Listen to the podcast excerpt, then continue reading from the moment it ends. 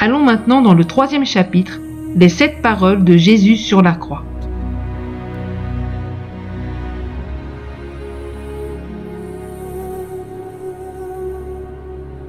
Luc chapitre 23 verset 34 nous dit Jésus dit alors Père, pardonne-leur, car elles ne savent pas ce qu'ils font. J'aimerais dans ce chapitre aborder les sept paroles que Jésus a prononcées quand il a été crucifié. La première de celles-ci est l'une des plus connues des paroles de Jésus. Père, pardonne-leur.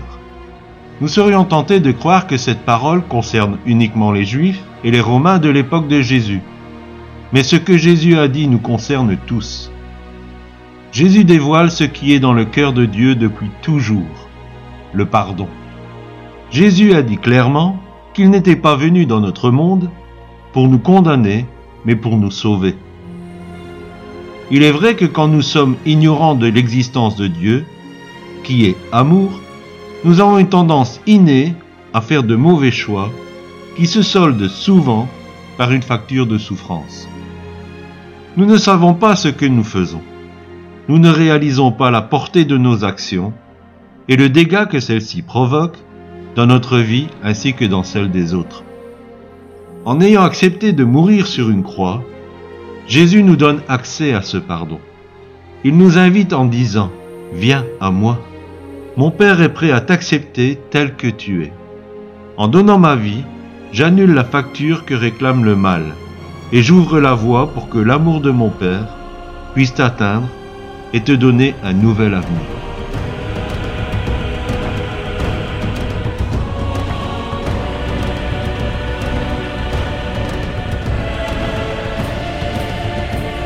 Toujours dans Luc, au chapitre 23, verset 43, nous lisons. Et Jésus lui répondit, Vraiment je te l'assure, aujourd'hui même, tu seras avec moi dans le paradis. Cette déclaration, Jésus l'a faite alors qu'il est en train de subir une des mises à mort les plus cruelles de l'histoire. Deux brigands subissent le même sort que lui, et l'un d'eux reconnaît sa royauté. Rien de plus, rien de moins. Le salut que Dieu nous offre nous semble parfois trop facile, et nous avons une tendance innée à y ajouter quelque chose. Ce brigand ne pouvait rien revendiquer. Sa vie avait été un gâchis, peuplé de mauvaises actions, comme le vol, même peut-être le meurtre. Il le dira lui-même. Sa punition n'est que justice, reconnaissant par là ses mauvaises actions. Son chemin s'arrêtait à ce lieu de supplice qu'est Golgotha. Il n'était plus possible pour lui de faire l'une ou l'autre bonne action pour se racheter. D'ailleurs, cela aurait été complètement inutile, car les bonnes œuvres ne peuvent pas nous sauver. Dans sa repentance, il reconnaît Jésus pour qui il est, un innocent mis à mort pour les fautes de l'humanité entière et le roi des rois.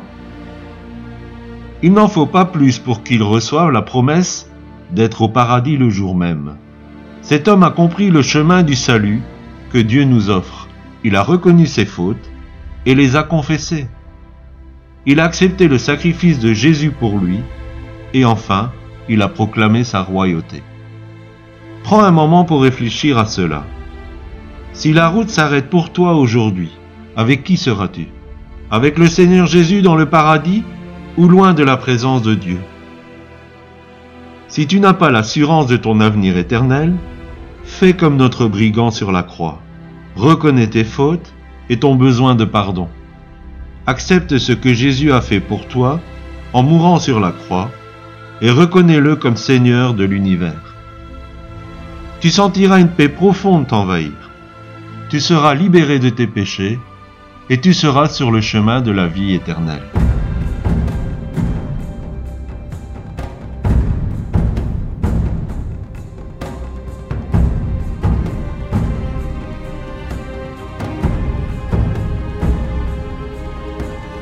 L'évangile de Jean, chapitre 19, versets 26 et 27. En voyant sa mère, et à côté d'elle, le disciple qu'il aimait, Jésus dit à sa mère, Voici ton fils. Puis il dit au disciple, Voici ta mère. À partir de ce moment-là, le disciple l'a pris chez lui. quelle serait notre pensée si proche de la mort? Aurions-nous le souci de nos proches ou serions-nous complètement absorbés par ce qui nous arrive Ce n'était pas le cas de notre Seigneur. Dans ce moment critique, il avait encore un geste affectif.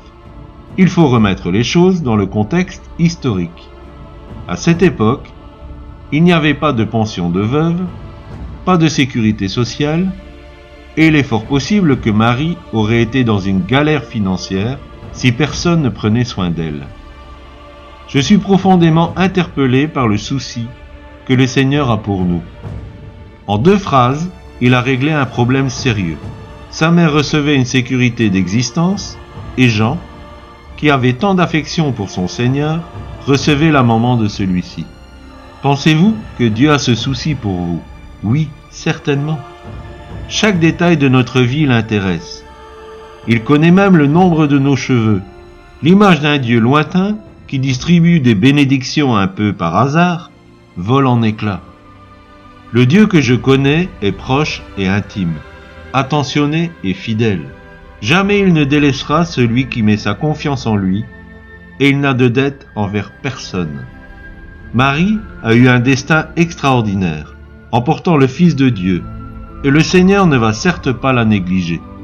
La vie prend une autre tournure quand on sait que le Seigneur d'amour veille sur nous de cette manière, et qu'en quelques instants, il est capable de trouver une solution à nos besoins. Évangile de Matthieu, chapitre 27, verset 46. Mon Dieu, mon Dieu, pourquoi m'as-tu abandonné? Des sept paroles de Jésus sur la croix, celle-ci est la plus terrible. Dans toute l'éternité, le Fils a toujours été uni à son Père. Aucune interférence, aucune ombre, pas un soupçon de séparation, sauf à cet endroit maudit de la croix. Comprenez-vous la grandeur de l'amour que Dieu manifeste sur cette croix? Il accepte de se séparer, de se perdre, de s'abandonner. Notre raison a des difficultés pour comprendre ce geste. Nous sommes habitués à la séparation, à la solitude et à l'abandon, et nous ne pouvons concevoir l'unité complète et parfaite qui unit le Père au Fils. Pourtant, ils ont accepté tous les deux d'être séparés pour le salut de l'humanité. Dieu ne peut être en contact avec le péché. Il y a un abîme entre lui et la désobéissance. La séparation entre le pécheur et la personne de Dieu n'est pas une punition, mais c'est une conséquence irrévocable de cet abîme. Pour que l'homme puisse à nouveau goûter à cette présence, il fallait que le péché soit expié. Et le seul qui pouvait le faire, c'était Dieu lui-même, en la personne de son Fils. Combien le Créateur voulait retrouver la communion avec sa créature? Et pour en témoigner, quand Jésus est mort, le voile dans le temple de Jérusalem s'est déchiré de haut en bas. Le mur de la séparation est tombé, de la même manière que le mur de Berlin est tombé. La malédiction de la séparation est tombée sur Jésus, afin que toi et moi nous en soyons libérés. Parce qu'à un moment de l'histoire, Jésus a accepté d'être abandonné, nous pouvons être adoptés. Nous pouvons, à travers son sacrifice, retrouver la douce présence de Dieu et être rétablis dans notre identité d'enfant de Dieu. Ce serait trop dommage si tu n'acceptais pas cette main tendue. Jésus aurait-il souffert en vain pour toi?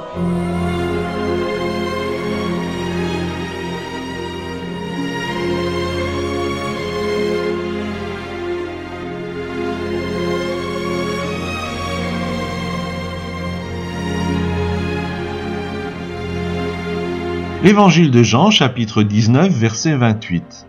Après cela, sachant que tout était vraiment fini et qu'il avait pleinement accompli sa mission, Jésus dit, J'ai soif. Cela pour que se réalise jusqu'au bout ce que l'Écriture avait prédit. Cette cinquième parole de Jésus sur la croix est très courte et tient en trois mots. J'ai soif. Pourtant elle contient encore bien des richesses pour mieux comprendre notre Seigneur. La première chose que j'en retire, c'est l'humanité de Jésus. Nous avons tendance à minimiser la difficulté pour Jésus de passer les épreuves de la mort en pensant oui, mais c'est le Fils de Dieu. Il est fils de Dieu, en effet. Mais quand il était sur terre, il avait toutes les limitations d'un être humain, connaissant la soif, la faim, la fatigue et la souffrance. Il a remporté la victoire sur ces limitations par la foi et la prière. Ceci devrait nous encourager en pensant que c'est aussi possible pour nous. Deuxièmement, ces mots Jésus les a prononcés aussi pour accomplir la parole de Dieu. Toutes les paroles que Dieu a prononcées s'accompliront en leur temps. C'est une certitude. Jésus était la parole incarnée. Toute sa vie a été une démonstration de la véracité de cette parole, accomplissant tout ce qu'on disait de lui dans l'Ancien Testament, montrant avec force la voix prophétique de la Bible. Enfin, troisièmement, ces quelques mots montrent encore l'esprit de sacrifice qui animait notre Seigneur. Lui qui a dit, Si quelqu'un a soif, qu'il vienne à moi, a connu cette soif spirituelle, qui symbolise le manque de vie et l'aridité de l'âme sans Dieu. Il a souffert cette soif pour que toi tu puisses être désaltéré. Il a subi toutes ces choses pour ton salut, pour que ton âme trouve la voie de la vie éternelle, si tu l'acceptes aujourd'hui.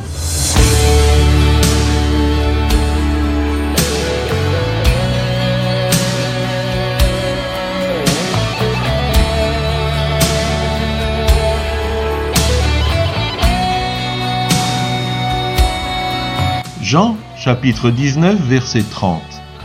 Jésus dit, Tout est accompli. Cette sixième parole de Jésus sur la croix résonne comme la fin de la création. Ainsi furent achevés le ciel et la terre avec toute l'armée de ce qu'ils contiennent. Nous lisons cela dans Genèse chapitre 2 verset 1. Ce que Jésus était venu faire sur la terre est achevé. Sa mission est remplie avec un succès total. Il a ouvert la voie pour que nous puissions devenir de nouvelles créatures. Ceux qui observaient sa crucifixion ont dû croire que c'était la fin, alors que c'était le commencement d'une ère de grâce. Le péché a été expié, la justice de Dieu est satisfaite, désormais le salut en Jésus-Christ peut être annoncé à la terre entière. Tout est accompli. Quel cri de triomphe Tout Il n'y a plus rien à ajouter. Ce que les prophètes avaient annoncé s'est réalisé. Il ne faudra plus attendre et espérer. Le salut de l'humanité est accompli. Ce qu'Ésaïe a annoncé dans le chapitre 53 de son livre est une réalité pour nous aujourd'hui. Il a porté nos souffrances, notre douleur, nos maladies, notre malédiction, notre châtiment. Tout a été porté. Tu n'as plus besoin de porter toutes ces choses. Jésus l'a fait pour toi. Maintenant le salut est possible pour toi en croyant de tout ton cœur en lui. Dès ce jour, tu peux vivre la volonté de Dieu pour ta vie. Tu peux entrer dans ta destinée avec lui. C'est la plus merveilleuse des vies. J'ai envie de crier, tout est accompli. Le diable a besoin d'entendre ces paroles. Elles sonnent le glas de son règne. Il a été vaincu il doit lâcher l'emprise que lui donnait le péché. Il doit te lâcher. Ce qui te rendait esclave a été expié. Tu es libre. N'est-ce pas une bonne nouvelle? Il y a tant de joie dans le cœur de Dieu quand un pécheur trouve le chemin de la liberté.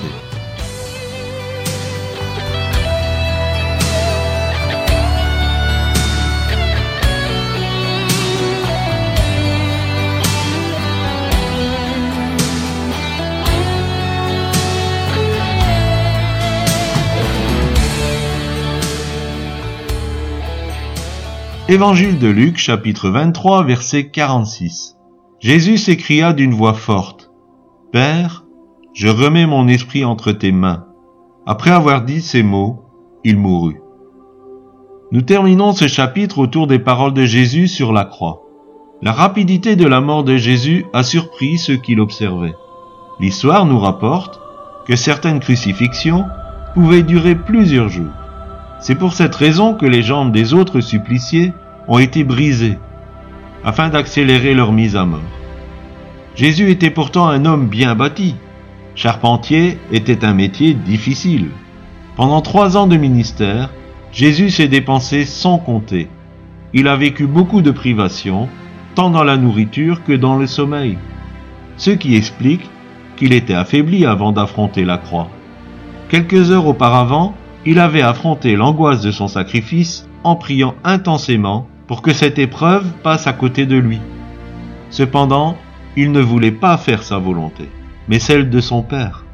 Après ce combat, il s'est livré totalement à son Père, et c'est un dernier cri d'espérance qu'il lance en disant ⁇ Je remets mon esprit entre tes mains ⁇ Cette dépendance de Dieu, dans une confiance totale, devrait nous parler. Nous n'aurons probablement jamais à subir une épreuve aussi tragique que la croix. Mais dans nos épreuves, si nous nous abandonnons à Dieu, nous pouvons avoir la certitude qu'il viendra à notre secours. L'œuvre de la croix est pour l'humanité entière, mais elle est aussi pour toi, en particulier, car il te connaît.